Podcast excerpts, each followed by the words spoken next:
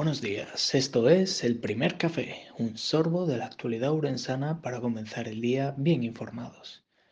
La afición por la caza desciende debido al rechazo social y a los gastos de su práctica. Los 6.746 cazadores que quedan con licencia en la provincia representan tan solo un tercio de los que había hace 25 años.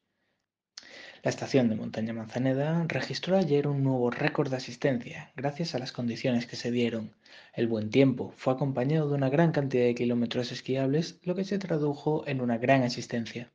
La caída de uno de los muros de soporte de un edificio de viviendas en el patio del Colegio Cardenal Cisneros todavía sigue siendo noticia. Los vecinos desalojados no podrán regresar a sus viviendas hasta como mínimo pasados 15 días. Telefónica continúa cerrando centrales de cobre, con la previsión puesta en cerrar muchas más año a año.